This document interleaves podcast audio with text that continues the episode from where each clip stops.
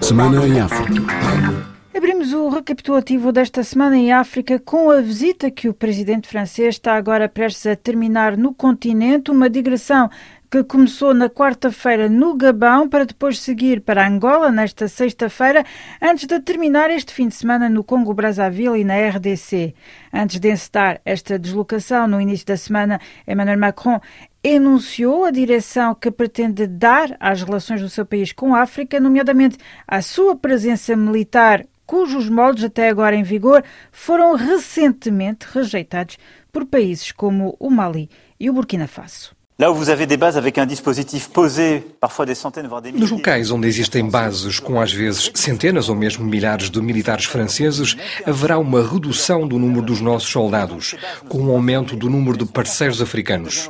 Estas bases não vão ser encerradas, vamos é transformá-las, porque as bases atuais são uma herança do passado. Quanto aos investimentos, é necessário um despertar do mundo económico francês, porque outros países, até recentemente pouco presentes, estão a ganhar terreno. E isto simplesmente porque levam a sério os países africanos. Simplement parce qu'ils prennent les pays africains au sérieux. Na primeira etapa desta visita, Macron participou no One Forest Summit, uma cimeira que decorreu nos dias 1 e 2 de março, durante a qual os participantes debateram sobre a preservação das florestas tropicais com a ambição de fazer emergir soluções concretas. Em entrevista à RFI, Gédio Fernandes, engenheiro e consultor ambiental angolano, disse esperar desta cimeira que se cumpram os acordos internacionais de financiamento climático. Esperamos que dessa cimeira, obviamente, se cumpra não é? aquilo que são os acordos internacionais relativamente ao financiamento climático, porque para essas questões de mitigações às alterações climáticas precisa-se de investimento. E espera-se então que, com a vinda do presidente francês à África, tanto cumpra-se aquilo que prometeu-se na Conferência de Paris em 2015, que é o tal financiamento climático, que os países não têm capital financeiro para lidar com essas questões. Angola, Macron assinou com o seu homólogo João Lourenço, entre outros textos, um acordo de parceria no domínio agrícola, diversificando deste modo a presença francesa no país que até agora era essencialmente visível no setor petrolífero. Um investimento bem-vindo para o presidente João Lourenço. Foram assinados alguns instrumentos de cooperação, exatamente quatro, na presença dos dois chefes de Estado. Angola reitera o seu interesse em cooperar com a França em vários domínios, nomeadamente no domínio da agricultura, tanto da agropecuária, da transformação dos produtos do campo, das pescas, do turismo. Para a sua concretização, contamos também com know-how francês e com investimento das empresas privadas francesas. Presidente Macron, mais uma vez, muito bem-vindo a Angola. Tem em Angola um parceiro aqui neste continente africano que vai cooperar com a França em praticamente todos os domínios, incluindo no domínio da paz e da segurança, não só no nosso continente, como também no resto do mundo. No âmbito da visita do chefe de Estado francês a Angola, também foi abordada a questão da RDC, país onde a violência dos M23 gerou mal-estar com o vizinho Ruanda, acusado de apoiar esse movimento rebelde. Angola assume um papel de mediação neste conflito. Ainda antes da chegada do presidente francês a Luanda, o presidente angolano fez o ponto da situação com a enviada especial da RFI, Lígia Anjos. Nós conseguimos, depois da última cimeira de Luanda, um primeiro cessar-fogo que lamentavelmente foi sucessivamente eh, violado. Estamos a lutar por conseguir um novo cessar-fogo e passar imediatamente ao acantonamento das forças do M23 e, consequentemente, a reinserção na sociedade congolesa dos componentes do M23. A cimeira de Addis Abeba incumbiu Angola de manter contactos diretos com o M23, no sentido de trabalhar com eles nestas duas matérias, cessar fogo e acantonamento. Tão logo se consiga cessar fogo, deve haver o desdobramento da força regional. Noutro aspecto da atualidade angolana desta semana, soube-se no sábado passado que a empresária Isabel dos Santos e o antigo vice-presidente angolano Manuel Vicente possuem várias casas que valem milhões de euros, situadas nos bairros mais seletos e desejados da capital britânica.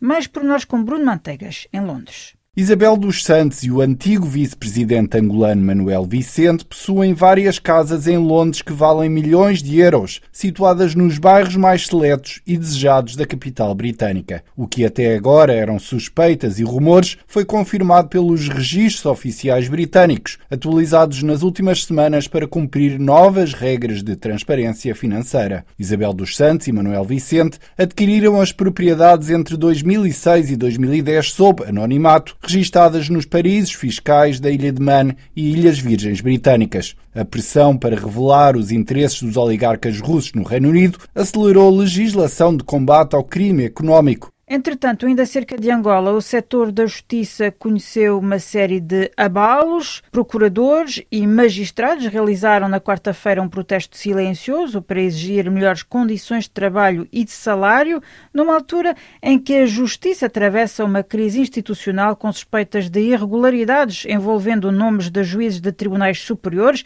Na terça-feira, a Procuradoria-Geral da República constituiu arguída a juíza conselheira presidente do Tribunal de Contas Isalgina Gamboa por suspeitas de crimes de peculato, extorsão e corrupção. Esta última acabou por demitir das suas funções e neste quadro já por si complexo. Álvaro João, porta-voz da Procuradoria, relembrou esta semana que apesar de ter terminado o seu mandato em finais do ano passado, o Procurador-Geral da República 60, Helder Pitagros, mantém-se em funções até ser nomeado o seu sucessor. Não obstante o Procurador-Geral da República ter cessado o seu mandato de cinco anos, de acordo com a lei da Procuradoria-Geral da República e do Ministério Público, no seu artigo 136, este só deverá cessar funções depois da tomada de posse do novo Procurador-Geral da República. Enquanto não houver nomeação e impulsamento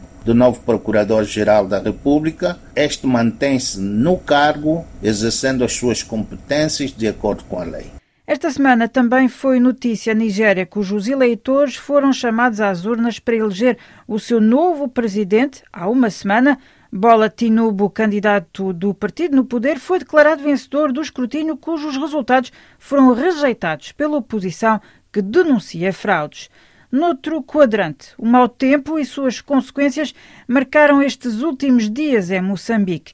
A passagem da tempestade Freddy no centro do país provocou um total de sete mortos, segundo o balanço da ONU, dando igualmente conta de mais de 9 mil sinistrados. Eis o balanço feito por Orfeu Lisboa na terça-feira. As autoridades contabilizam os estragos causados pela passagem da tempestade tropical moderada Fred, que está a provocar a queda de bastante chuva, o que causou a perda de vidas humanas, como avança o delegado do Instituto Nacional de Gestão e Redução de Risco de Desastres INGD na província de Sofala. Aristides Armando. O distrito Maringue teve devido a descargas atmosféricas. Também do distrito de Dondo teve um óbito devido a descargas atmosféricas. E os restantes quatro óbitos foram devido ao desabamento de terra e também afogamento. Em comunicado, a Administração Nacional de Estradas anunciou a suspensão na manhã desta terça-feira da transitabilidade na ponte provisória sobre o Rio Save, estando assim interrompida a ligação terrestre entre o sul e norte de Moçambique.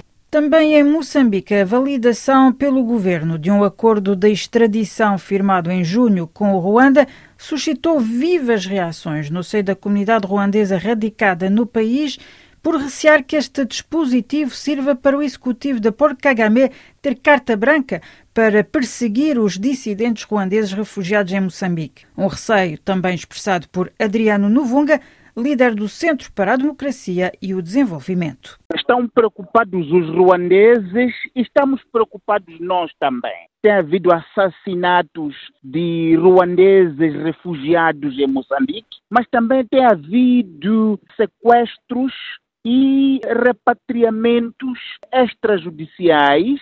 Com este acordo de extradição agora, vai se massificar a extradição de ruandeses a fugir às condições em que a justiça tem estado a operar, aparentemente contra aqueles que são vistos de alguma maneira como são críticos ao poder de Paulo Kagame.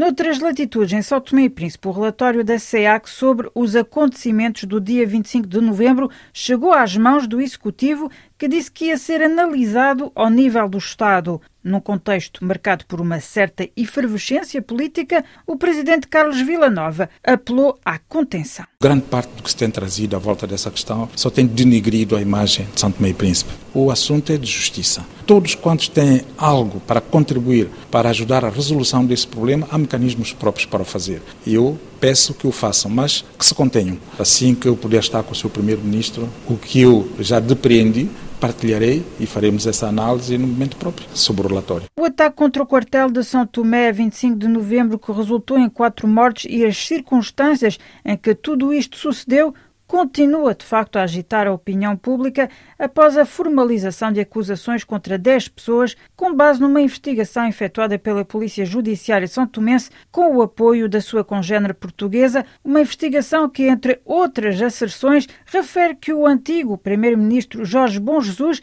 tinha sido previamente informado da preparação de um ataque e que nada fez para o impedir. Afirmações desmentidas pelo interessado, que entretanto anunciou a sua intenção de processar o Estado de São Tomense e o atual Primeiro-Ministro Patrício Trovada por difamação, este último tendo acusado de alta traição.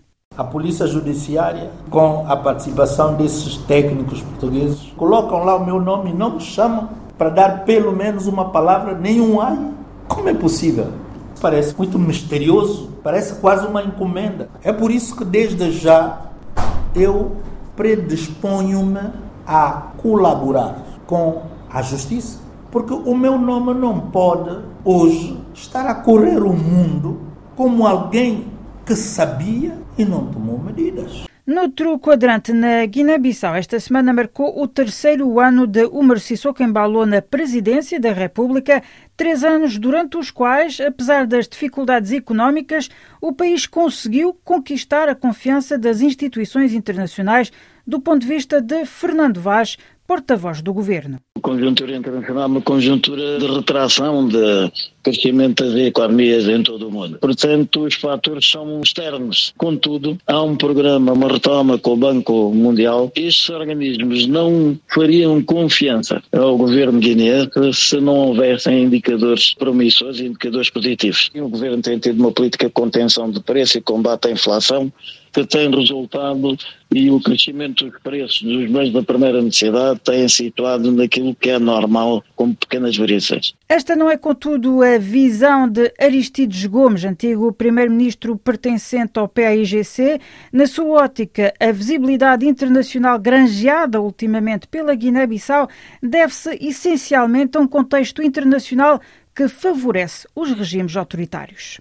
Hoje em dia há uma existência multipolar de influência internacional com novas potências que surgem. É nessa perspectiva dessa recomposição multipolar no plano internacional que nós devemos enquadrar esta situação atual em que os países, os regimes mais ditatoriais com uma vocação mais autocrática têm um espaço aberto para poderem mostrar a sua verdadeira dimensão de regimes autocráticos como a Guiné-Bissau. E, portanto, é, quer dizer, não há nada finalmente de paradoxal. E assim fechamos esta semana em África. Obrigada pela vossa atenção e até breve.